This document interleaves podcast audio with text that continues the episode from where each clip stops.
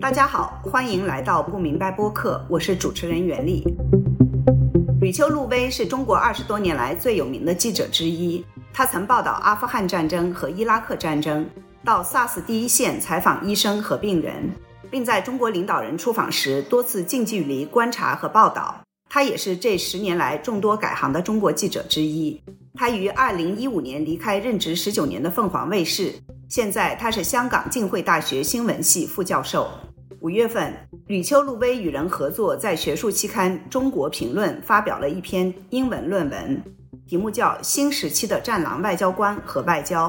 他与美国北卡罗来纳大学政治学助理教授戴瑶瑶借助人工智能的机器学习功能，分析了中国外交部从2001年9月到2020年5月二十年间新闻发布会的文字版。他们想知道。中国一些战狼外交官在社交媒体和新闻发布会上咄咄逼人，甚至充满敌意的言论，是否反映中国官方的外交政策？也就是战狼外交官是否等同于战狼外交？以及战狼外交官的出现与习近平对外交政策的指导有何关系？这期节目的录制时间是七月七日。这是五月份播客上线后，我第一次和嘉宾面对面对话。我们现在在意大利的 Tuscany 一起度假，顺便录了这期播客。Rose 跟不明白播客的听众打个招呼吧。Hello，大家好，呃，很高兴能够在这里和大家有机会交流。然后最高兴的是，我们在度假的时候顺手录了这期节目。对对对，我希望我们不要笑的太多。就是我们在开始谈你的论文之前呢，先聊一聊，就是你最近去波兰两个帮助乌克兰难民的公益组织做义工的事情吧。好啊，你是到欧洲，我们都以为你是到欧洲来休假的，结果呢，呃，你去跑了去做了两周的义工，而且是非常的非常累的那种义工。你能不能讲一下你为什么想到要去做这个？具体做了一些什么？然后遇到了一些什么有趣的人？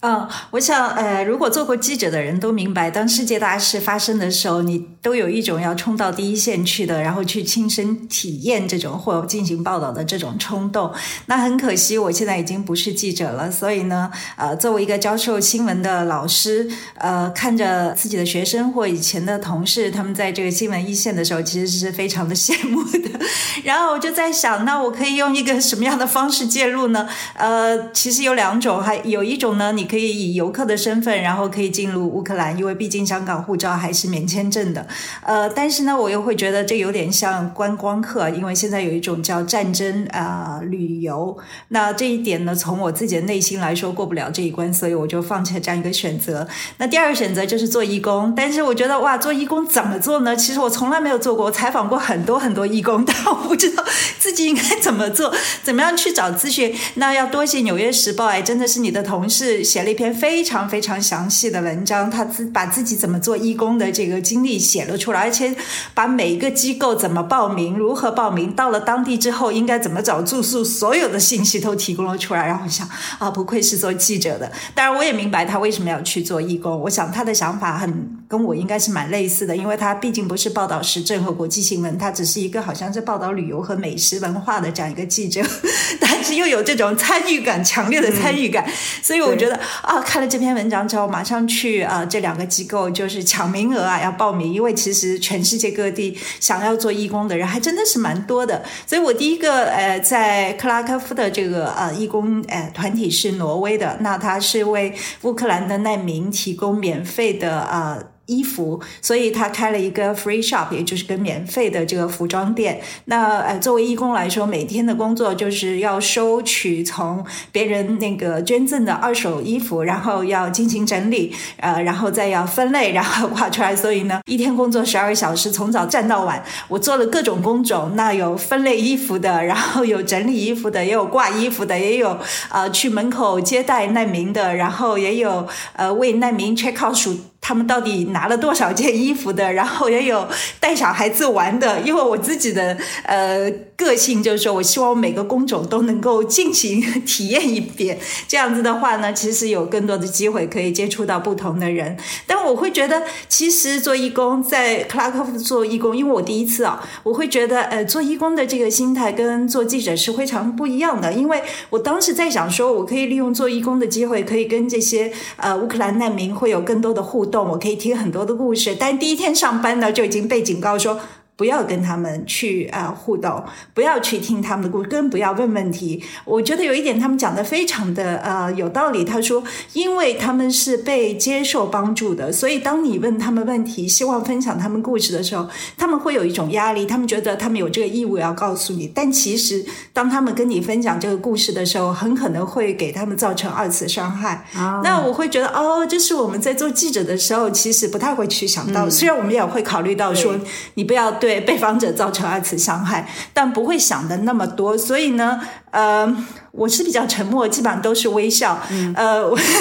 但我会发现微笑也是一种诶一个通用的语言。所以呃，每次看他们走的，尤其我是在那个 check out 那个工种的时候，就是他们离开的时候，看到他们从进来的时候很紧张，呃，神情非常的严肃，或者说，但是当他们走的时候拿了很多的衣服，然后呃又看到我们的笑容，走的时候是非常的开心的。那。在那里做了一个星期，然后我在边境城市，哎呦，我都不知道怎么样用中文讲那个城市的名字，在边境呃。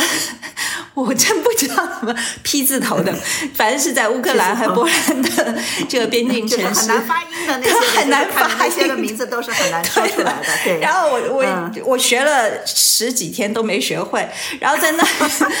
那在那里呢是做了呃差不多十天的这个义工，是 Water Central Kitchen。那它是一个非常大规模的一个机构，因为跟之前的那个挪威的机构来说，你可以感受到哇，这是一个就是财力非常雄厚，然后。他们的这个运作能力、行动能力是非常强大的，呃，完善的这样一个机构。那我是正好被安排在难民营，然后我是负责在难民营的门口外面露天的这样一个食物摊档，为难民提供免费食物，从早到晚也是十二个小时，呃，从早饭到午饭到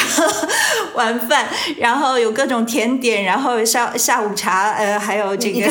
各种各样的还有水果咖啡，然后呃，那个做了多少个 panini？对对对，我觉得我。我我我我经常跟你开玩笑说，我一看到人家我们要买 panini，，我就会说啊，我应该做了快几百个、上千个的 panini，，每天都要做一百多个，然后咖啡可能每天要呃两三百杯的咖啡，所以呃，但是呢，我会觉得。呃，讲到非常有意思的事情是，呃，我当时在两个机构都是唯一的东方面孔，对吧？嗯，算是中国人。但是呃，后来有跟在呃边境城市的时候，有跟呃乌克兰难民，他也来做义工，跟他们聊，他们说，哎，其实在一个多月前，有两个中国留学生，两个女孩子在英国读书的，他们也来到这里做义工，而且就是坐我的这个位置。他说很可爱的两个女孩子，他们每天比赛谁干活干得快。然后 很快乐，然后想，哎，蛮好的，真的是蛮好的，就是有这样的年轻人。因为你看，你这身边的眼前的义工，大部分都是年轻人，但是都是来自世界各地，就中国的，就我我没有遇到了，但并不是说没有，但我没有遇到，然后觉得比。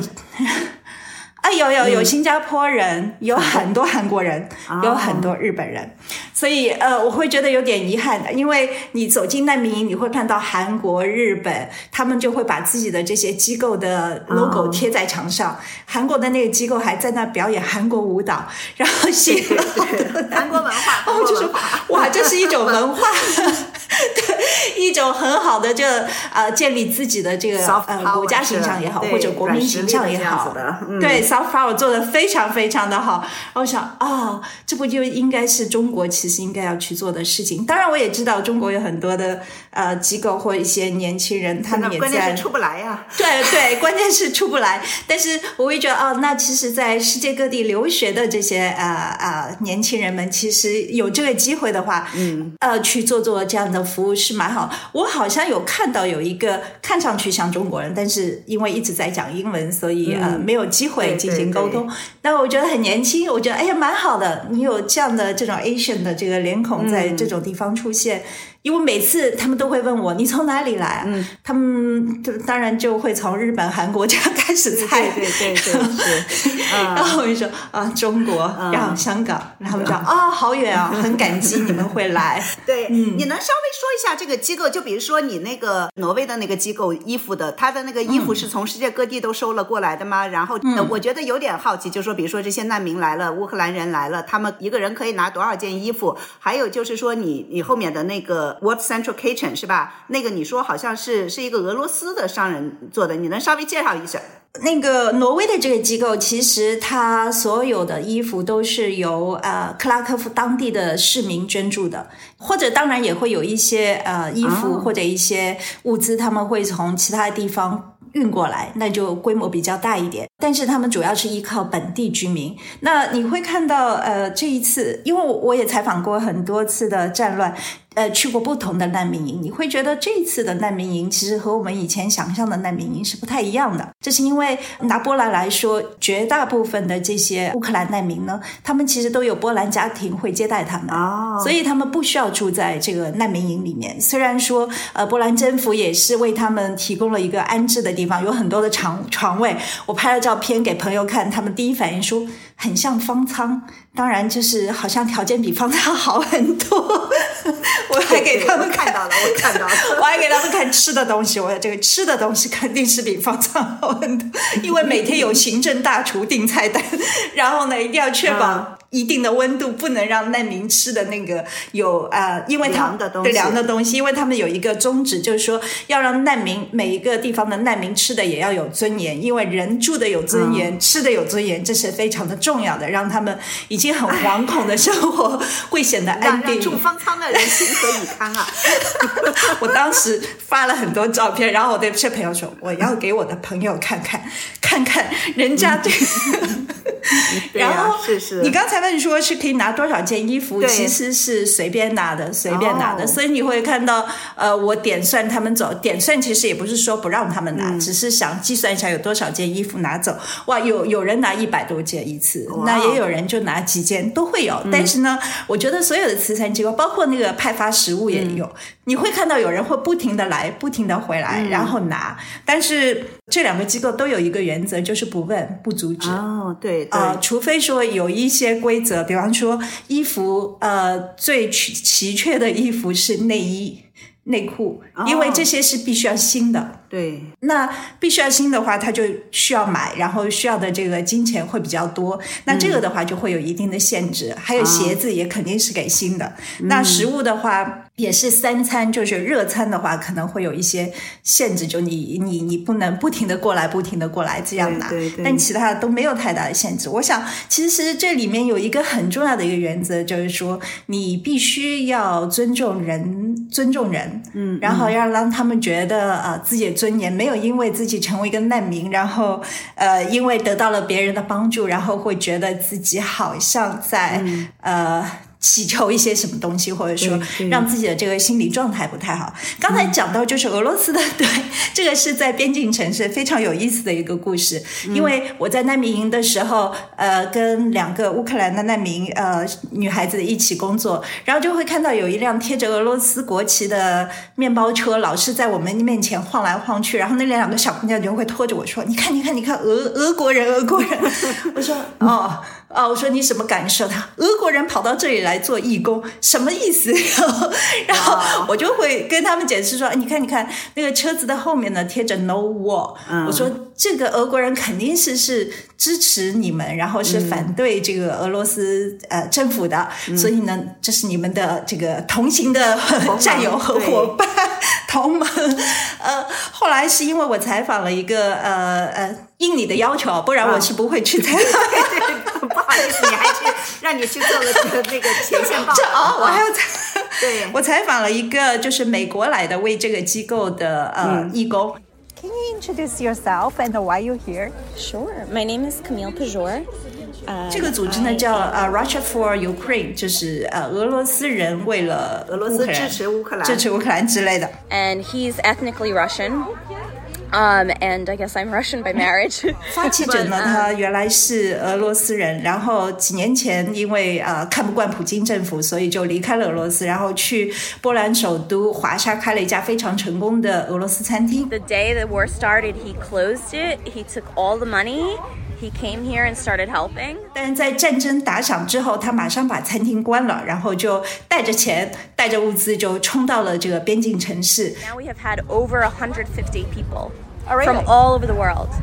Australia, United 他一 States. 开始只有十个人左右的义工，但现在已经有几百人，因为有几百个来自世界各地的人就会加入到他这个组织。那加入的人都非常的有意思，因为要么本身就是俄罗斯人，然后去了世界各地；要么就像我采访的这位义工呢，她嫁给了俄罗斯人，但那个俄罗斯人呢，其实也在很小的时候，其实也就移民去了美国。但是呢，他会觉得跟俄罗斯还是有一些关联。那所以在这样的一个战争爆发之后，他们都希望能够做一点事情 These。are some of the people I work with, and it's very inspiring to me to be around their bravery and their 他们是 dedication. 希望用自己的行动，让世界各地的人，尤其是让乌克兰人看到说，俄罗斯也有好人的，不是 所有的人都是不是所有人都支持这个战争的，支持普京的，对，嗯支持普京。我然后我会觉得，这其实又画出来，又是一个很好的一个软实力的这样一个展现。因为其实我们说到 soft power 软实力，说来说去都是人嘛，就是说人透过你的行动，透过文化，然后来进行形象的构建。嗯。对对，你刚才也说了一些这个难民啊，这个要给难民这种的尊严啊，就是把每一个人当成就是有尊严的个人个体来对待。你报道过这个伊拉克战争和这个阿富汗战争，就是见过不少不少难民，肯定去过难民营，我们都去过难民营。就是呃，你描述的这个在波兰的乌克兰难民就是很不一样。就是你能不能稍微说一下，就是对比一下，就是这次的乌克兰难民潮和那些战争造成的乌克兰难民潮有什么不同呢？而且就是从这个国际反应和支持方面来说呢，你自己有什么不一样？哦。First of all，你能不能说一下？就说我看到的报道是说，这些乌克兰难民，因为男人是要嗯不能大多数男人要留留，是不是？这些难民基本上都是呃女人和孩子，呃，是的，是的，因为其实是十八岁以上的，以及应该是五十多还六十岁，那这样的呃、男性的话，应该是不可以这个离开乌克兰的。虽然说呃十八岁未必说你要参加军呃兵役，但是他有一个紧急强制令，所以呢，你每天看到那些大巴，包括呃之前我在克拉科夫，那没有大巴，但呃但是已经是来的那些，你会发现全部是呃女性带着孩子，呃偶尔会有一些男性，要么就是年纪比较大，偶尔会有一些年轻力壮的男性。后来我才搞清楚，这些年轻力壮的男性呢，其实是呃有可能是这些年移居到乌克兰周边国家的人，或者是在乌克兰一直生活。但是呢，他有第二个国家的护照的这些男性，那他们有一些会离开，呃，所以对我想，其实也有和一些朋友，或者说在当地和呃一些呃慈善机构的呃负责人，我们有聊过说，为什么好像这一次乌克兰的难民他们得到的帮助，就是和以往来比较的话，呃，会比较的多。呃，其中一个主要的原因，妇孺比较多。但其实如果你仔细观察的话，呃，我自己个人觉得我。我不知道这算不算政治正确或怎么样，呃，不正确 怎么样？其实他们会觉得乌克兰人，呃，尤其对欧洲人来说，他会觉得那是我们自己人，因为呃，大家会觉得文化、外形等等，对吧？所有的这些都是接近的同根同源的。所以呢，哎，在两个地方的难民营里面，你会发现一个非常有趣的一个现象是，呃，Roma，也就是吉普赛人，其实他们到最后是留在难民营里面时间最长的。第一，他们本身就穷困。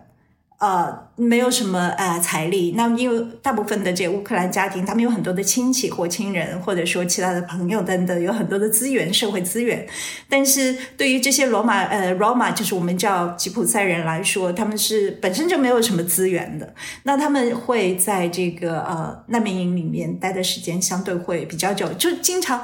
呃会看到呃。所有的这些难民营，其实如果是乌克兰人，呃，当然他们也是乌克兰人，就是如果非吉普赛人的乌克兰人过来，他一般大概也就是停留一天，哦最多两天，然后他们就会去其他的城市，甚至其他的国家。但是对于这些 Roma 来说呢，他们相对的时间就要长一些些。那么在克拉科夫的那个难民营里面，有一些已经是待了呃一个多月的也有。嗯嗯，所以呃，对，仔细来看的话，其实也也蛮有意思的，就是说这里面还有我也看了一些报道，就是说，就比如说，呃，呃前些年的这个欧洲的这个难民潮，就是欧洲人对这个从阿拉伯世界来的这些难民，呃，是吧？和现在对这个乌克兰的这个难民还是有挺不一样的这种的一种反应。对，我有问了一个来自德国的一个义工，他们就是说，呃，这一次乌克兰战争之后，在德国有很多很多的讨论，大家都觉得应该要去帮助这些乌克兰难民，觉得是自己人。但是，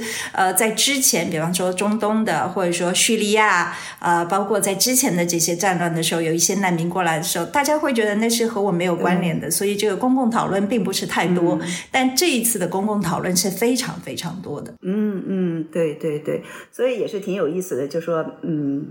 难民当然是一个非常难的话题，嗯，当然这个战争也是很不幸的，但是基本上来说，到目前为止来说，就是世界对乌克兰乌克兰人的支持还是挺挺强劲的，就是希望以后都是这样子。也许我可以稍微聊一下，就是在俄乌战争爆发后，海外特别是西方国家对中国公民的观感是否有改变？就是你在你从五月份吧，是是四五月份就到这个欧洲这呃游荡了，这有差不多两个月，呃，你还有在做义工的时候，我不知道你接触的这些人有没有会，大家会问说，哦，中国支持俄罗斯什么什么之类的，有没有说对中国人的？还有我不知道，还有就是疫情以来，大家你知道在推特上也有很多的讨论，就是说作为一个中国人，好像现在是越来越受到敌视什么的。我不知道你有没有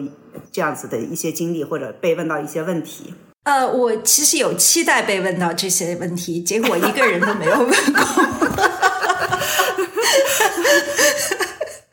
然后我也有期待，人家觉得我是这个看这中国人的脸嗯或怎么样，就是说呃，在某些场合会不会觉得以前大家说有这个恐惧亚洲人这病毒呢？但问题是，全世界现在就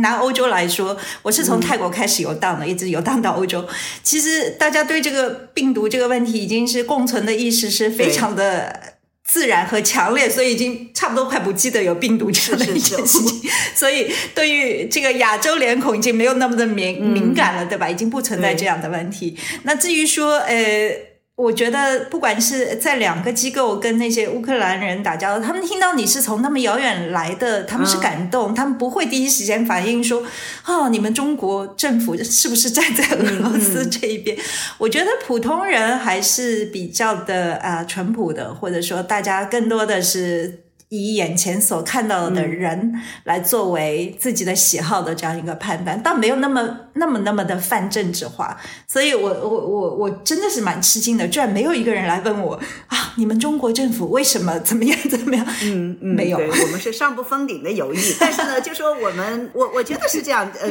我也是从来都好像不知道是我们运气好还是怎么回事，就是好像很很少会受到这遇到这种敌意的，就好像我们那天去佛罗伦萨是吧？人家那个店里面的店主还说，哎呀，你们中国游客还没有来呀，就是还挺怀念中国游客的是吧？对对，就是所以我觉得一般人，我觉得一般普通人还是会把这个政府和人民还是会分得挺开的，这个还是挺好的，所以我觉得大家也不用太担心。但是，但是我会觉得，如果看最近的几个民调的话，其实大家又会觉得有点担心，对对吧？对，当然他是看怎么问问题，是到底是针对中国政府，还是中国共产党，还是针对。呃中国领导人？他是针对一个整个的中国的中国人的一个整体，还是说他是面对面的一个个的这种的 interaction？我觉得还是可能是不一样的。人和人见了面就总是不太一样的，可能在社交媒体上是另一种表现。所以所以我觉得还挺有意思的。我我说，哎，你在这嗯游荡了这么长时间，也没有什么嗯被我我们出来，我们这么两个星期也没有有任何的不好的这种感受，对吧？是。那现在我们就来谈一下你和戴瑶瑶的这个论文。这篇论论文的那个可读性呢是挺强的，因为问题非常好。你能不能先说一下为什么想到写这篇论文？为什么想到要用这个外交部新闻发布会的文本？嗯，其实因为以前做记者的时候，基本上是跑外交新闻的，对吧？国际跟领导人比较多，所以呢，其实对外外交部的各位官员们，其实是从私下来说，对他们的个性和表现是比较了解的。那你也我们背景差不多，你其实也应该会跟我有同样的感受。在过去这些年，你会看到自己熟悉的一些外交部的官员，呃，他们的这个讲话的方式啊，待人接物的方式，突然之间怎么也不是突然吧，但至少是跟以往是产生了很大的改变。所以，呃，你当然会产生很大的好奇心，想为什么呢？为什么会这么样？为什么要这样？呃。那也也因为这个原因呢，所以就很想研究啊“战狼外交”这样一个问题。因为“战狼外交”这个词应该是在前两年运用的比较多。其实我们在做这个研究的时候，当我们这篇论文，因为已经是其实隔了啊两年吧才发表出来，一两年才发表出来。其实我们以为已经是黄瓜菜都凉了，这已经是过气的这样一个话题。但这两天。最近在拿出来看啊，我们太乐观了，这样是。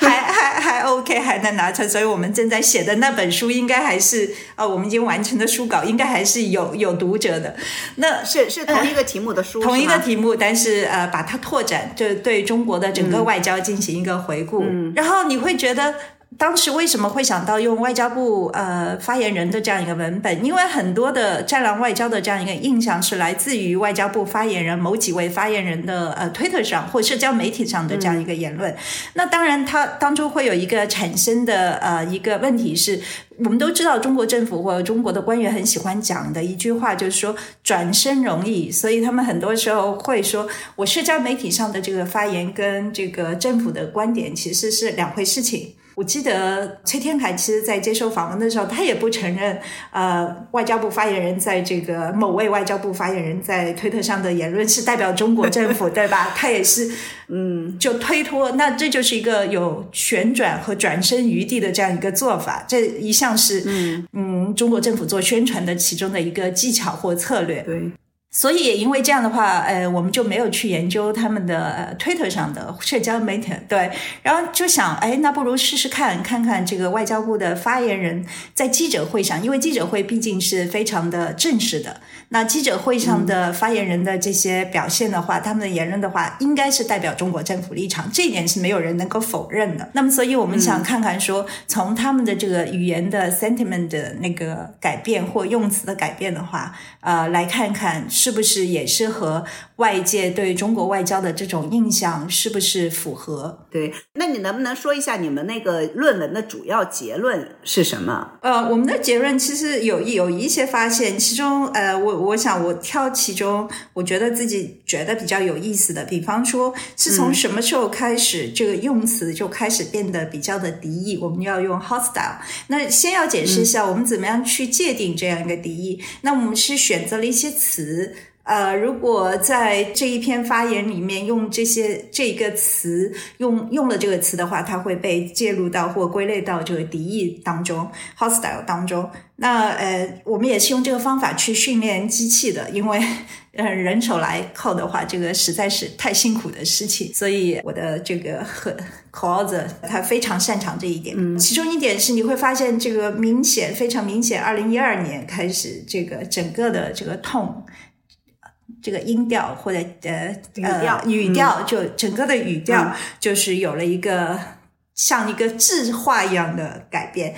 那当然做研究来说，就会去问这样一个问题：为什么在二零一二年它会有这样大的一个改变？那我们也会看到，二零一二年是新的领导领导层更换的这样一个年年份。呃，当然又会有另外一个问题产生，说是因为领导人的个人的呃个性或习惯的问题。去导致的这样一个改变，还是说它这种改变其实是一种逐步的、有计划的，然后只不过是到了这个领导人的这个年份的时候是该出现改变，所以这也是我们在这篇文章里面可能呃琢磨的不是太多，但在我们的书里面会琢磨的比较多的这样一个问题，因为有很多人会觉得说会把它归咎于领导人的个性。呃，确实，领导人的个性会起到一个非常大的作用，尤其是在外交层面、外交政策、外交表现的层面。但是，我们会觉得说，你需要把这个作为中国共产党的整体的它的这样一个外交策略，从建国到现在，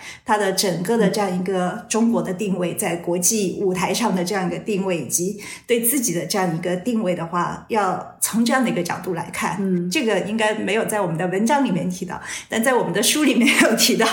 那就是说，其实都是一步步来的，呃，所以我们也并不对后来在二零一二年你会看到这个更加的自信，或者说更加的强硬，甚至从外界来说会觉得更加的敌意。呃，其实从某个角度来说，你觉得是敌意，但是从中国政府的角度来觉得说这叫自信。嗯，所以你你会看到这个改变啊，它是呃。有有有过去的一步一步，嗯，按照既有的规划一步步这样走过来的。那就是你们的结论，就是说，嗯，这个中国外交的这种强硬的这种战狼外交的这种出现是必然出现的呢，还是是必然的？也就是说，中国的外交策略的话，哦，或者说外交的呃姿态也好，外交的方针也好，它会变得越来越啊强硬也好，或者说自信也好，或者说具有攻击性也好，这个是必然出现的。必然出现的，有可能换一个领导人也会这样做。只不过就是呃，他正好到了这样的一个阶段，你的中国的经济的呃发展，你的国力的体现，然后国际大环境所有的东西融合在一起，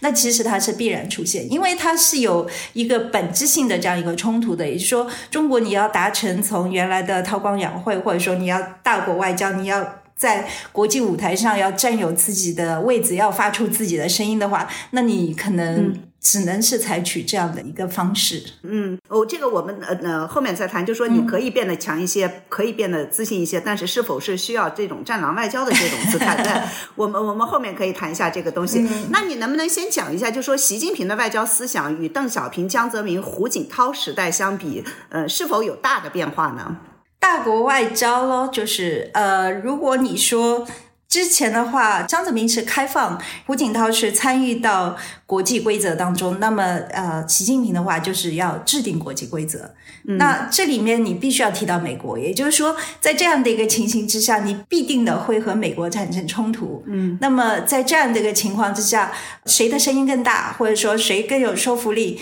那你可以采取不同的方式，你可以以理服人。但是呃，我们也不要忘记，在之前是 Trump。嗯，在这样的一个情形之下，有可能从中国的这个呃政策制定者也好，或者外交层面。的官员也好，他们会觉得，那有可能我用这个更大的声音，我用这样的一个姿态，它的效果更好。嗯，呃，我不管你对我的形象觉得是怎么样，至少我的声音是被听到了。那那就说，实际上这些战狼外交官从 Trump 呢学到了一些东西吗？可以这么说吗？我觉得是至少会学到说没有什么坏处。嗯，哎，我我想其实这也是一个丛丛林法则。其实从中国的很多的国人的心态也是说强者更强，对吧？嗯，呃，我并不在乎说。你是不是一个遵守规则的，或者你是不是一个温文尔雅，你是不是文明，这些都是之后考虑的这些因素。最大的因素是我的声音要被听到，然后我的声音要具有权威性。那这一点的话，其实说老实话，是确实是可以从创那里学到不少的东西的。对，你们的论文里面也提到了一些习近平的这个指导，是吧？他有一些呃外交思想的这种指导。然后呢，王毅和外交部他们还是非常认真的学习了这个习近平外交思想，是吧？然后呃，外交部就是这个战狼外交出现了以后呢，这个外交部从被被中国网民骂的那个部门变成了被中国网民赞的部门。嗯，你你能稍微说一下这个？我觉得那个里面有一段就是写的非常生动，就是还还有中国网民给他们寄钙片了什么，说他们没骨气了，就是以前是不是啊？这个是你能稍微说一下这个呃外交部的他们的这些年的一些表现有哪些变化？其实呃我们在做记者的时候跑外交部新闻的时候，我们对外交部的不同层次的级别的官员吧，感觉都是温文尔雅的，因为我们对外交的这样的一个理解就是说外交就是温文尔雅的，然后是 来讲道理的，然后是呃当。某些地方出现乱子的时候，你就是去抚平这个乱子的。但是在这两年，呃，不，不是这两年，二零一二年之后，大家慢慢的就会积累一个印象，说，哎，怎么到处去惹火头，就完全是改变了原来的这种去抚平这个呃乱象的这样一个功能哈，彻底的变化。那这里当然又要讲到个人因素，虽然我刚才也讲到说，呃，必然会走到这一点，这是跟这个中国共产党从建国之后对这个呃中国的在国际舞台上的这样一个地位或或者说，他希望能够塑造出来的中国在这个国际舞台上的这样一个，因为从毛泽东开始就是说，中国到最后就是说，你第三那个时候为什么会有第一世界、第二世界、第三世界这样的一个说说法？那到了习近平又有东升西降的这样一个说法，那所以这是必然。但是另外一点，领导人个人的个性当然也是其中的一个要素。那呃，习近平其实根据媒体报道。呃，我们当然只能是根据媒体的报道，然后来进行分析。根据媒体的报道，他有写过一个纸条，只是就是要求要有斗争精神。对。那如果我们去看他在不同呃场合的这个发言来看的话，其实不单单是针对外交部等部门，斗争精神这个东西应该是贯彻在呃各个领域。那怎么样去体现这样一个斗争精神？那对外交部来说，肯定是要改变原有的这种啊温文尔雅的彬彬有礼的这样一个形象。说老实话，其实我会觉得王毅是一个让让我个人会觉得他一个转变的非常多的一个。是是是，我先插一句，就说实际上，嗯，那个我们俩第一次见面就是。呃，在阿富汗是吧？二零零二年一二月份时候，然后是和王毅一起，他是当时呃外交部呃助理吧，部长助理是吧？然后去管管亚洲事务。对，然后我们去呃一起去使馆那边去吃饺子干什么的？那对他印象非常好啊，非常的温文尔雅，长得又帅，然后很有风度，是吧？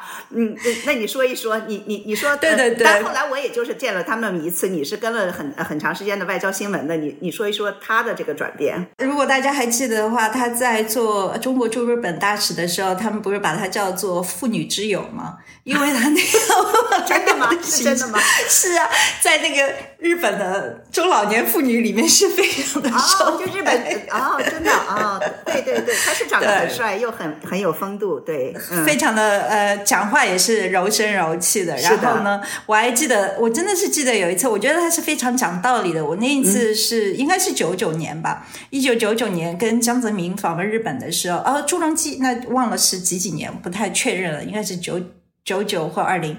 朱镕基访问日本，然后呢，他有一段什么胡琴表演还是什么样？然后呢，外交部有一个科科级干部就跑来说：“你们不能播。”呃，我说我们可以拍，为什么不能播？然后正好王毅那个时候他应该只是司长，亚洲司的司长，然后正好过来，我就冲上去问他说：“我们可不可以播？为什么不可以播？你既然让我们拍，为什么不能？”他说：“为什么不能播？你们播好了那个哦，很好。”然后就。哇，就觉得啊，这个官员还是非常的开明的，然后讲道理的。然后呢，呃，每次后来每次只要是有机会的国际会议的场合，只要去问他问题，他都非非常 nice 的，非常好的就接受我们的访问，然后还很精心的准备，然后啊，所以。对他的印象一直就是很有专业精神的一个人，是不是非常专业？对，其实所有的外交部的官员那时候打交道的时候，都觉得其实是蛮有专业精神的。然后呢，是恪守了，就是说做好中国外交的这样一个角色。当然，你会也明白他们的难处，就像刚才讲到基钙片这样的问题。当中国社会就是中国。对内的这样的民族主义激呃呃情绪在不断的激化的时候，啊，他们如果还在延续原有的这样一个温文尔雅的，然后到处去灭火头的这样一个呃姿态或者说策略的话，那对于中国呃这些民族主义情绪比较激烈的呃民众来说，当然是会觉得受不了，所以他们叫外交部曾经叫道歉部嘛，一天到晚去道歉。那现在你会看到反过来的。也就是说，如果当外界说这是战狼外交的时候，也就是外界外界国际社会很不开心，觉得你太你太凶了，太过分了。但对于很多的中国网民，呃，我只能说中国网民，因为中国因为有这个审查制度的原因，所以我也不知道。就我们做这种，即即便是做呃公共意见也呃 public opinion，就舆论舆。国内叫舆情，舆情研究的，其实我也，其实我们也没有办法非常准确的去掌握说到底中国人是怎么想的。大部分就是有一个准确的科学的这样一个来源，但从可见的没有被删除的这些呃社交媒体上的言论来看的话，那么对于中呃外交部的这种强硬的表现的话，他们是赞赏的。嗯，也因为有了这样的原因，外交部现在的最新的这一一批的发言人的话，他们有什么？自己的天团呢，然后像粉丝一样的、吸引了很多的粉啊，然后尤其某就像那个赵姓发言人，对的，就搞得就好像那种呃流行歌手一样的，对吧？就那个非非常的受、受欢迎。那在这样的一个情形之下，你会发现，外交部如果你要从一个生存的角度来说。呃，虽然说在中国的政治当中，民意它并不是一个呃决定性的因素，但是在呃对这些政府官员或政府部门来说，在某种程度上，民意还是对自己会有影响的。对所以呃，所以 你会会发现有影响。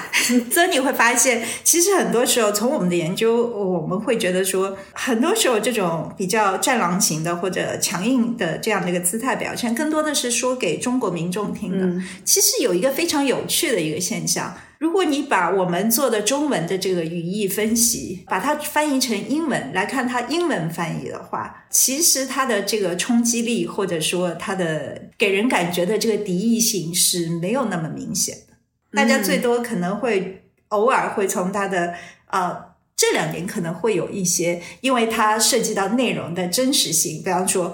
他他会去坚持一些虚假的内容，然后在这个记者会也好，或者是交面。但如果只是之前语气性的这样一个情况之下，英文版本的这个发言，其实呃，并没有我们感觉到的这种变化那么、那么的呃强烈。嗯嗯，所以我们会觉得更多的其实它以针对这个中国国内的这样一个受众为主。那其实这样来说，对于执政党来说也是必须的，因为。说老实话，大家会觉得外交部好像是制定中国外交政策，但是不要忘记了，从这个周恩来外交部建立的那一天就说过，外 交外交部其实并不是外交政策的制定者，呃，外交政策还是由中央决定。那外交部其实只是一个宣传机构而已，就是作为这个中共的一个宣传的一个其中的一部分而已，它只不过是负责对外宣传。但我最大的疑问还是，就说这个“战狼外交”是否代表中国官方的外交路线？你刚才说的这个意思，就是说它只是一个呃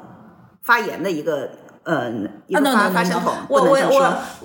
呃，它确实是发声筒。正是因为它是发声筒，所以它的这样一个语气的改变，或者说它的这样一个姿态的改变，反映的正是执政党在外交路线上的这样一个改变。嗯，所以呃，如果它是一个它有自己的这个外交政策的制定权的话，可能呃去看他的这样一个变化的话，要分析起来更加的复杂。嗯，呃，也就是说，这里面有他的这个权力的。呃，大小的问题，以及他与其他部门的这样一个制衡的问题，以及他与呃中央呃呃，就是说更高一层的这个外交决策层面的这样一个关系的问题。嗯，但正是因为外交部在中国，在中国外交部其实它的这样一个角色，或者是它的地位，决定了它更多的只是传递中央对于这个外交啊、呃、政策或者一些啊。呃叫口径，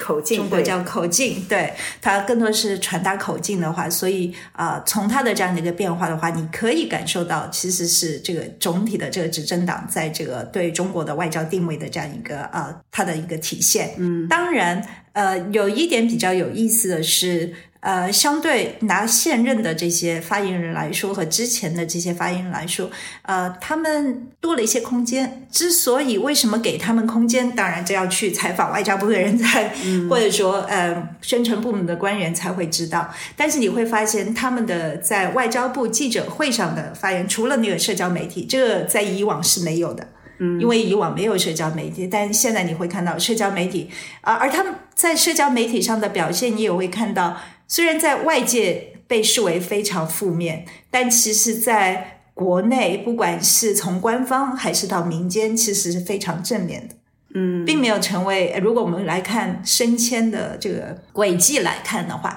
他并没有因为他在社交媒体上的某些言论，然后啊造成了一些争议，尤其是在国际社会造成争议，然后会对呃某些人的仕途会造成影响。没有，呃，相反来说，还是一直按照这样的轨迹在向前走。嗯，那如果说外交部发言人在记者会上的发言的话，你也会发现，呃，多了一些空间，就。多了一些非外交辞令，嗯，那我想这一点呢，有很多网络的语言啊，然后那个华春莹还有四个字的。姐，还有那个什么 那那那经常是有各种表情包的人。是的，那这个叫接地气嘛？这这其实也是呃宣传的一种手法。我想不是呃不单单是外交部吧？我想很多的党媒什么之类的，还有党媒啊，对对对，就是说你们不能再用以前死板的这样一个样子，这样的话呃民众很难接受，听不懂。那你要用这个大家听得懂、接地气的。那这一点当然是跟这个领导人的风格是有关联的。那这又又回到说，为什么要做这样一个呃研究？是。我会觉得，在过去这些年，突然之间多了很多四个字的词，而这些词呢，其实是毛氏语言，嗯，就毛泽东时代的语言，会觉得哎，好像多了很多毛泽东时代的这样一个语言在里面，所以这也是激发我们去呃做这个研究的另外一个原因，就是说去看，当然我们没有太着重这一点，嗯，但我们其实也是其中一个激发我们去看这个外交部发言人这个发言的这样。呃，其中一个原因，但是，呃，如果大家去看一下的话，你会发现多了很多叫大白话，或者说不折腾差不多的这样的类似对对对，是是，好像是很接地气，很 很利于网络传播。但是这一点你也要想到，说这也是显示自己的忠诚度和跟着领导人的风格走的这样的呃，我觉得不单单是外交部。对你论文里面讲的就是这个，比如说王毅突然之间要写一篇文章，或者是号召外交部怎么学习 习近平思想的什么什么之类的，这个当然就不仅是外交部了，是吧？这是所有的中国的部门现在都是这样子。还有就是说我自己个人的观察，我不知道这个是不是准确，就是说，呃，实际上因为在习近平二零一二年底上台以后呢，就是很多部委他们的那个，因为他他自己就是很多小组的组长，是吧？很多部委他的存在感实际上是减弱了，尤其是外交部这种本来就。就没有太多的实际的这种的实权的部门，他在习近平第一任嗯内这个外交部实际上它的存在感非常非常的小。那到了第二任呢，他们就通过这种战狼外交的姿态，实际 实际上是增强了大大的增强了自己的存在感，就是他对这个。中共是更加更加有用的一个部门了，我自己的感觉是这样子的，我不知道，就说你们有没有这种啊？其实我们本来还想做一个分析的，但可惜这个就是 data，也就是数据太少，我们就想看这个，如果你的用词比较战狼之后，你的这个升迁会有什么样的影响？也就是有没有这个关联，就是你的用词和你的这个升迁有什么关？后来发现哦，数据库就是还太少，还要对对对，很难，就没办法用。量化的分析，但是呢，确实是有这种感觉，因为呃呃，不单单是外交部，就是你真的是不单单是外交部，也就是说，在过去。呃，习近平时代的话，就是说，作为一个官员，你如何透过媒体或者透过大众传播，然后再反弹回这个最高层，让他看到说我是一个多么的忠心耿耿，以及能够呃非常完善的、非常完美的执行这样的一个习近平精神的这样一个官员的话，其实是一个普遍现象。香港也一样啊，最近不就是有这个学习习近平精神的各界的这个 学习班，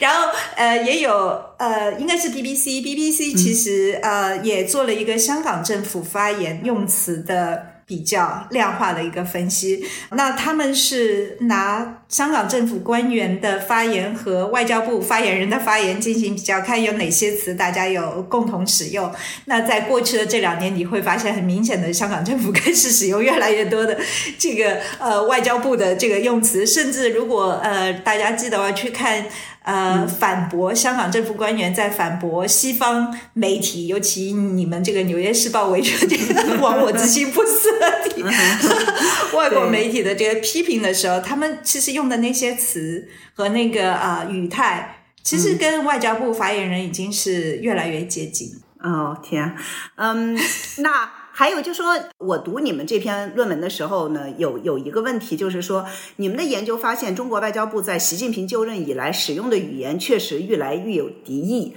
但这仅限于具体的事件，特别是中国会称之为呃与其核心利益有关的事情。嗯，我的那个疑惑就是说，比如台湾和领土完整，很多年前就是中国的核心利益问题了。嗯，但这个如果你们的数据显示，过去十年这种敌意大幅上升，为什么不能说中国外交政策更加敌意？只能是这么说。如果我们分开经贸、双边，然后主权等等来看的话，那在经贸问题。呃，还有双边问题的话，除了美国、日本偶尔就是会因为一些事件，在那段时间就会显得比较低一的话，那大部分的时间它并没有一个太啊质的变化。但是，就像你刚才讲的，为什么涉及到核心利益的问题的时候一直是敌意，但为什么在后来会显得越来越低？那是因为核心利益在不断的扩大。也就是说，对于核心利益的这样一个定义，就像你刚才讲的，刚刚开始，如果我们讲核心利益的话，就是台湾呢。所以我还记得，呃，那时候跟领导人外访的话，他们每到一个国家，尤其是到美国，在这个联合记者会或者说他们的共同声明里面，他们最关心的一个说，你有没有承认一个中国？嗯，其他好像都不是太呃，都可以商量，或者说不是太重要的这样一个问题。但是如果你看这些年，其实核心利益的问题在不断的增加，南海问题，对，这个就是其中一个为什么呃，他他会这个，然后。呃，后来又出现了新疆问题，对对，香港问题。是，所以你会发现，对以前我们说是中国的问题是 three T's，就是一个是天安门，一个是台湾，还有一个是 Tibet 西藏，那现在就是又加上了很多很多的是吧？所以就是，对对，现在你会发现，所以我们里面有一 part 是有讨论说，呃，其实这个核心利益的定义，你会发现，呃呃，它是一个箩筐，在过去的这些年，它在不断不断的把很多的东西在往里面增加。那因为你在把不同所有的事越来越多的事情往里面增加的时候，你需要去用更强硬的姿态去回应的这个话题越来越多。呃，可能在以往的话，呃，香港问题。不是外交部去回应的，可能也就是港澳办的事情。但是，呃，随着这个呃香港事态的发展的话，然后他把香港的问题就视为了这样一个主权的议题。那在这样的一个情况下，外交部又多了一个责任，多了一个工作，然后多了一个要需要去强硬回答。所以，而而且在可预见的将来，这个核心议题的范围应该会越来越广，越来越广，应该会越来越多。所以，呃，从这一点如果来看的话。啊，外交会越来越强硬，那是绝对成立的。但是我们的研究是希望能够大家还是把它细分开，因为这一点你会看到，习近平其实在某些层面呢，就至少我们在做我们的这些文本研究的时候，现在我我自己个人会觉得，好像又有点在 COVID 之后，新冠之后，我会觉得好像又有点改变了，因为在我们的研究当中，你会发现在经贸议题上。对，其实他还是放下姿态的，就是说，在经贸议题上还是一个非常实用主义的，所以实用主义也是呃这一届政府的其中曾经啊是一个呃呃非常大的一个特点，它也反映在这个外交层面。嗯，但是呃我自己个人会觉得，在这个新冠的两年多之后，如果我们再去分析的话，有可能它会有一些改变。嗯，对对，我也觉得，我也觉得是。嗯，还有一个呢，你们的论文说，虽然战狼外交在西方媒体和分析家看来注定是要失败的，嗯，但是战狼外交在另一个意义上可能会成功，也就是中国外交官可以取悦国内的民族主义者。嗯，这个我们刚才已经谈了很多了，就说呃要坚持习近平外交思想，也可以同时为中国政府防止有争议的问题留呃升级留出一些余地。嗯，但是呢，我认为就是从我个人的角度来说，就是战狼外交让中国和很多西方大国，包括一些小国的关系紧张，就是尤其是疫情以来吧，也许一些发展中国家对对于美国国内近年来的乱象感到失望，也更容易喜欢就是政府垄断权益的这种的中国模式。但是在这比如说俄乌战争、上海封城、中国经济增长大幅减速之后，这个战狼外交是不是就有点这个 backfire，就是有点适得其反了呢？呃，其实因为我们的研究还没到这个俄乌战争，也没有到这个封城，也没有到清零政策，也没到啊、所以呃看不到这一点。但至少我们在研究里面其实已经发现，战狼外交的话，在对某些国家。就对某些国家的话，它是有效果，它有正面效果的。这是因为你对美国摆出一个强硬的姿态，把美国作为一个啊、呃假假想敌，然后摆出一个带头大哥的这个和美抗争，然后和美国抗衡啊、然后要让世界显得不再是由美国主导，而是一个呃多头的或多元的这样的一个状态的情形之下，其实是可以吸引一些呃其他的国家。那如果我们来看呃民调的话，因为如果它的证据就是来看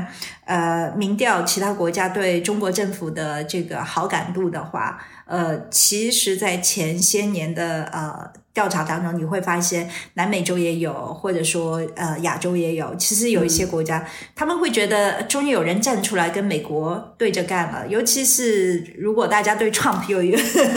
呃 政权的时候有非常大的不满的时候，呃，你会发现，嗯，有一个声音愿意站出来跟他对着干，然后呃呃呃替我们出头，呃，然后站出来说我们要维护我还有跟着我的这些小兄弟们的这样的一个权益的话，其实还是蛮有吸引力的。那我们的数据没有关于新冠或者封城，但最新的民调你会看到对中国这个好感，它这个中国我相信是中国整体。那马来西亚、新加坡其实他们其实对中国依然是抱有哦，应该是对习近平还是对中国那个最新的那个调查，他们是抱有好感的。所以呃呃，你会看到其实呃。我们的还有一个结论就是说，战狼外交虽然外界会觉得说它会导致中国和西方国家之间的这个呃似乎是关系紧张，但是如果我们从实用主义角度来说，如果你还要跟中国做生意，嗯，如果你还是看重中国这个市场，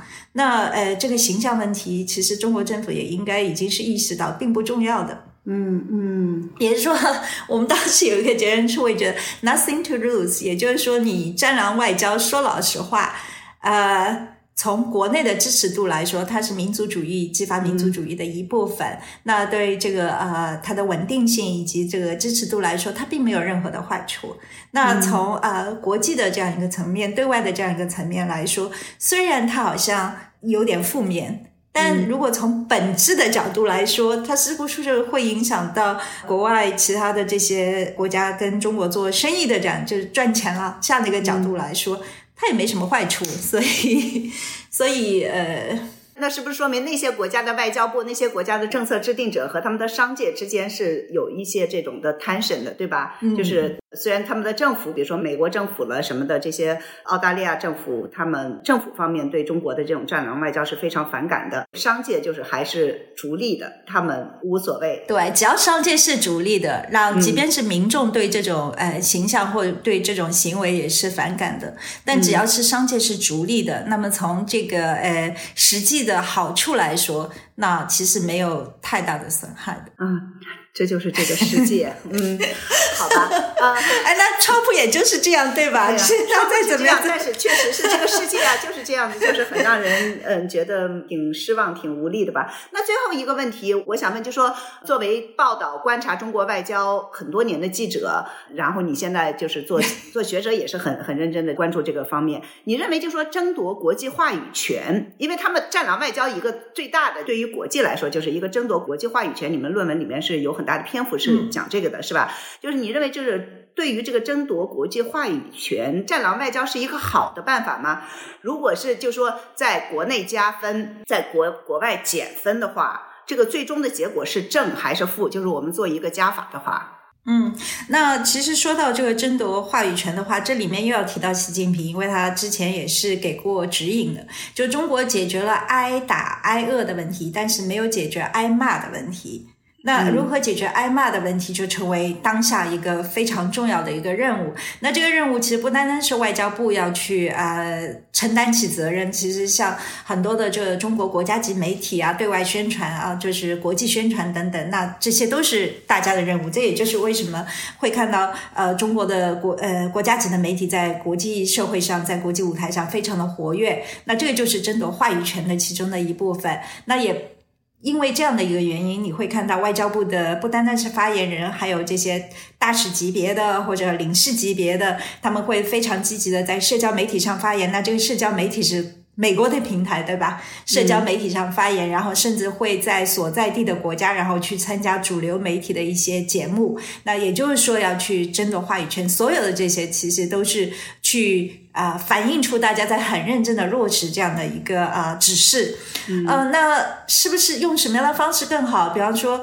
崔天凯，他代表了一种老派的这种呃外交官的一个去争夺话语权的这样一个风格，包括现在的秦刚也会发现，秦刚到了美国之后，他延续的应该是崔天凯的这样的一个风格，因为他走亲民路线嘛，不是呃，而不是走战狼路线。但是在另外一些国家或另外一些的外交官员，你又会发现他们在用这个战狼的这样的一个路线在走。呃，到底谁走得通？嗯，我只能说我自己个人的一个观察来看的话，亲民路线好像没人理哎。这个亲民路线的话，呃，要在比方说所在国的媒体上，在国际媒体上啊发出声音，似乎更难。呃，反而是一些呃走战狼路线，他发出 noisy 的话，就发出很多噪音的这样的一个做法的话，其实他会得到国际媒体更多的关注，虽然是负面的。呃，但它会得到关注更多，好像你的声音能够被放大、被听到的更多。那从我们传播学的角度来说，你当然要更。多的去 reach 到去呃接触到你的受众，那受众怎么样去诠释和怎么样去消化，那是另外一种事情。但首先你的声音要被听到。那你会发现，你如果是讲道理的话，这点其实如果你去看外交部发言人、中国外交部发言人他们的一些内部的，或者说他们自己在中国国内的报刊上写的这些文章的话，他们也意识到，他们好好讲话没人听，嗯，所以他们觉得我要这样讲话，你们才会听。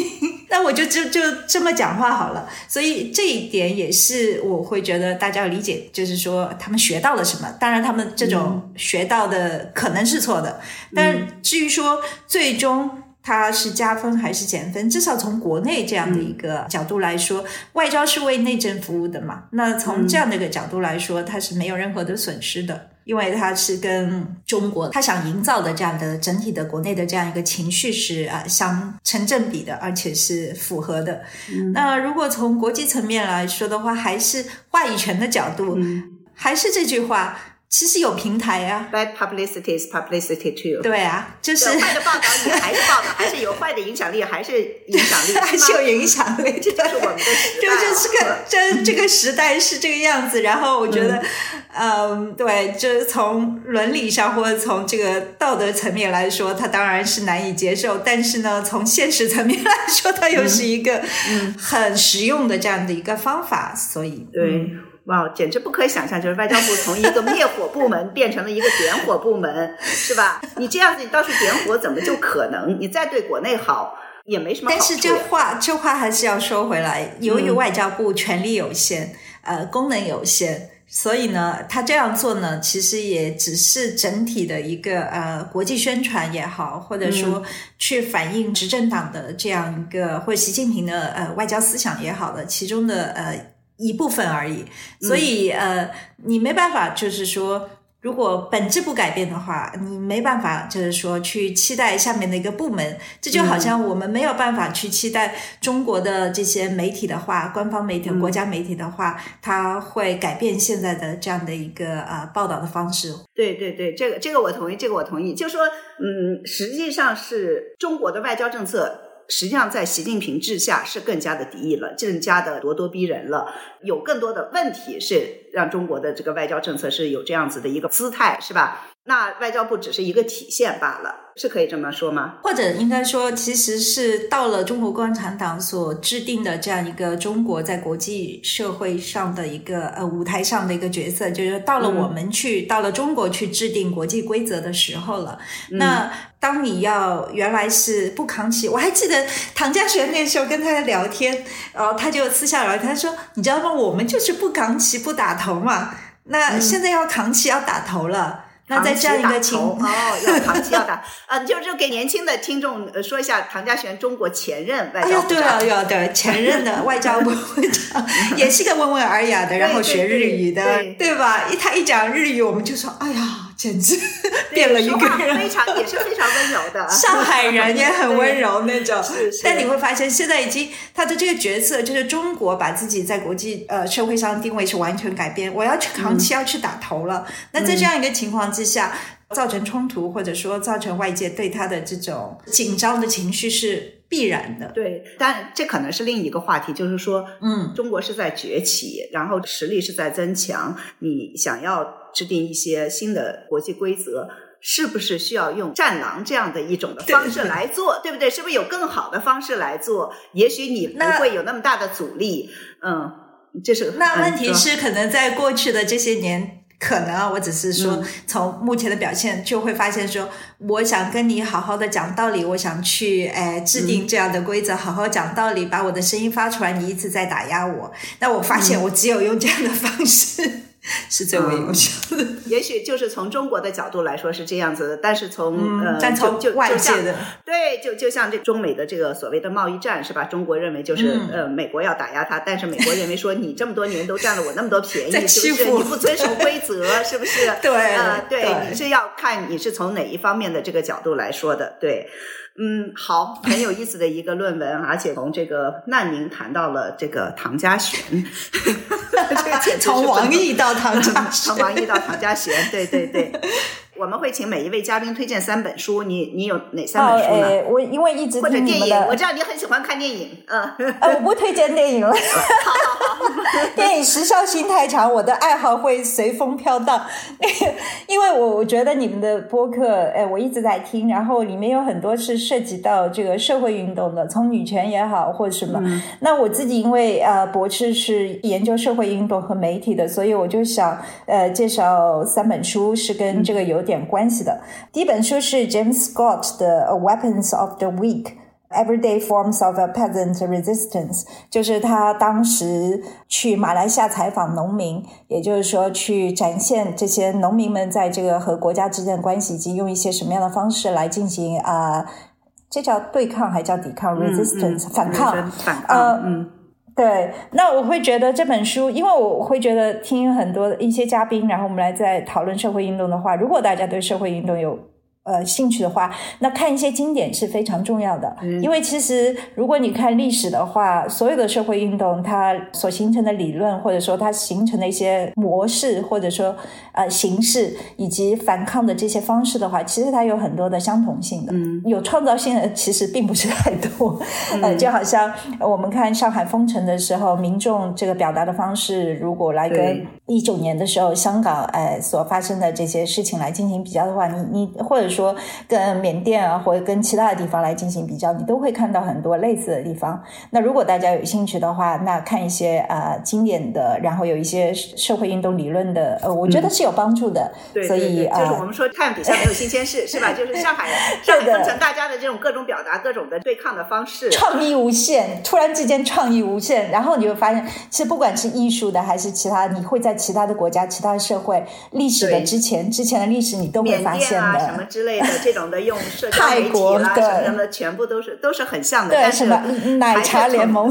对对对对对，真真的还是嗯是挺有意思的。嗯，我我我我要去找来看一看。嗯呃，还有一本书其实是呃，Todd Jetlin，他是呃社会学家，但是呢，他是在哥伦比亚，呃，但他已经过世了，最近刚刚过世。他有一本非常经典的书叫《The Whole World Is Watching》，呃，Mass Media in the Making and the Making of the New Left。它是以那个一九六八年的这个反战运动，电视在里面所扮演的角色。当然，这本书里面对这个电视是充满了批评，就是对大众媒体充满了批评。对因为我们做呃电视媒体，我自己做了快二十年，对吧？十九年，我们是很肤浅的，我们都是要挑选那个最刺激大家的，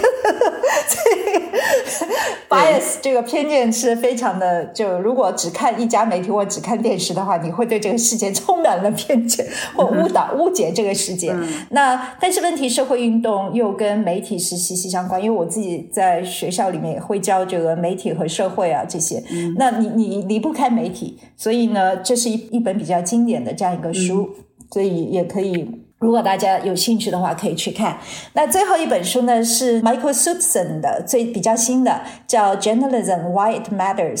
那这本书呢，其实是在 Trump 期间，在美国充满了对这个新闻界的批评，好像就觉得新闻都是做假新闻的。当然，这是假新闻这个词，其实就是由领导人或者有 power 的人他们所制造出来的，就是为了让大家什么都不相信。这本身就是一个洗脑的过程。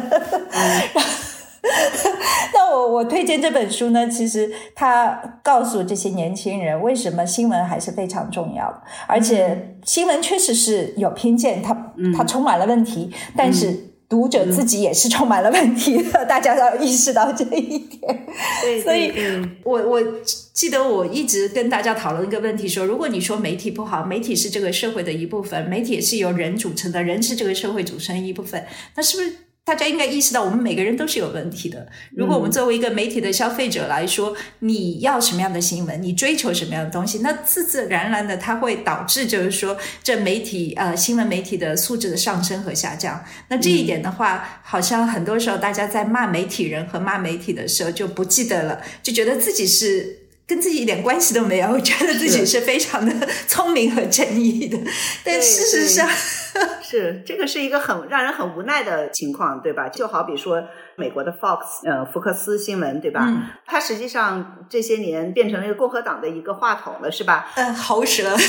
喉舌是。那你说这样子的情况，它还有那么多的观众，这个也是让人挺受不了的，是吧？还有美国的很多这种各种的阴谋论，这这这简直是。实际上你说的这个，就是现在这个社会对信任是一个特别稀缺的资源，对吧？对，在美国就是越来越对这种政府是不信任了，在全世界都对新闻媒体不信任。实际上，新闻媒体这种。主流新闻媒体是一个很重要、很重要的一个社会的 fabric 的一部分。我不能说你就全信我，我我当然作为这个从业人员是全信我，但是另一方面，你不信任这种的非常的认真的每天做很多工作，每天工作十几个小时来核实每一个细节的这种的新闻，你要去信什么呢？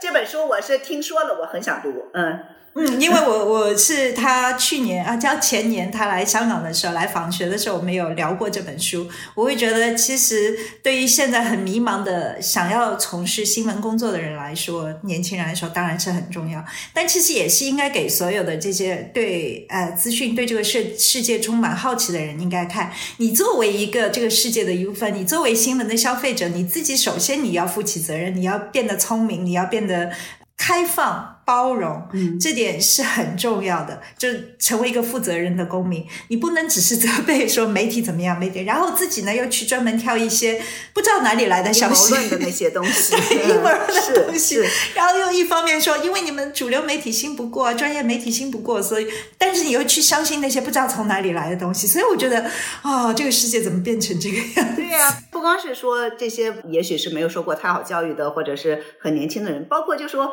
我们认识的。五六十岁的、四五十岁的所谓的自由派知识分子也是这样子，就让我而且受过良好教育。对呀，这个这个是让我觉得非常的不能够理解的一个事。那我会觉得，其实我会觉得他们就是被洗脑之后，因为他们被灌输了一个概念，就是说媒体都是有倾向性信不过的，甚至是会灌输了概念，说媒体这个阴谋论的概念，媒体是为某些利益或某某些党派工作，或为某些政府工作。完全丧失了自己如何去理解媒体的这样一个能力，那我觉得是需要反省的。对对是，哎，这个结尾稍微有一点丧。作为两个干了几十年的那个媒体的这个做了做，嗯，是有其实是有一些失望的。说句实话，就是对非常认真做媒体的人是很失望的。当然，就是吕秋，你是几乎没有办法继续做你的最喜欢做的事情。嗯嗯，反正我们希望有很多的年轻，我我自己啊，我自己觉得是，我问你一下吧。嗯，最后来这么一个问题，我们稍微那个什么，你作为一个做了差不多二十年的这个新闻的人，然后现在又教新闻，你还会建议年轻人去做新闻吗？那我既然教新闻，我当然是建议年轻人教 是吗？去做新闻，不然为什么我要去教新闻？为什么在这样子一个时代，就是对大众媒体、对主流媒体，或者是对媒体有这么多的负面的看法的这样的时代，然后在中国？做新闻又是这么困难的一个时代，为什么年轻人还应该去做新闻？这么问吧。呃，应该是这么讲，越是在新闻做起来越困难的这样一个社会当中，越显得新闻的重要。当然，你付出的代价也更多。那呃，每个人要衡量自己的能力，然后去做一个决定，到底自己能够做多少。那我会觉得，年轻人来说，其实从事新闻行业，在头几年的话，其实你受到的相对的压力要比呃一些资深的媒体人要稍微的少一点点，因为你还没有涉及。到后面的那些比较深入的一些问题，所以我会鼓励年轻人先去啊尝试，或者说先去进入到这样一个行业。那如果在一个开放社会里面，在大家对这个媒体都失去信心的时候，那就更需要媒体了嘛？那就更需要这个呃有理想的和有能力的这个呃新人加入到这样一个行业。那另外一点，我觉得可能对于新闻这个行业的话，大家的这个呃幅度或者想象也要稍微的再放开一些，可能就不再是原先的那种报纸、电视、电台。杂志可能现在有更多的这样的一个媒介的形式，包括像播客啊这些方式。大家尤其是在这个封闭社会里面，呃，大家对于新闻的理解可以更多的有一个创造性一点，做新闻的这样一个方式也更多的有一些创造力一些，或者说理解更哎跳跃性一点。嗯，资讯流通是最重要的，然后准确的资讯流通是最重要。大家可以看自己可以为这一点做一些什么。嗯，好，我们这个有一个比较 upbeat，稍微好一点的、乐观一点的这样子的一个结尾比较好。那好，谢谢吕秋露薇。刚才是与香港浸会大学吕秋露薇的对话，节目中提到的书在本期内容介绍里会有链接。谢谢收听，我们下次再见。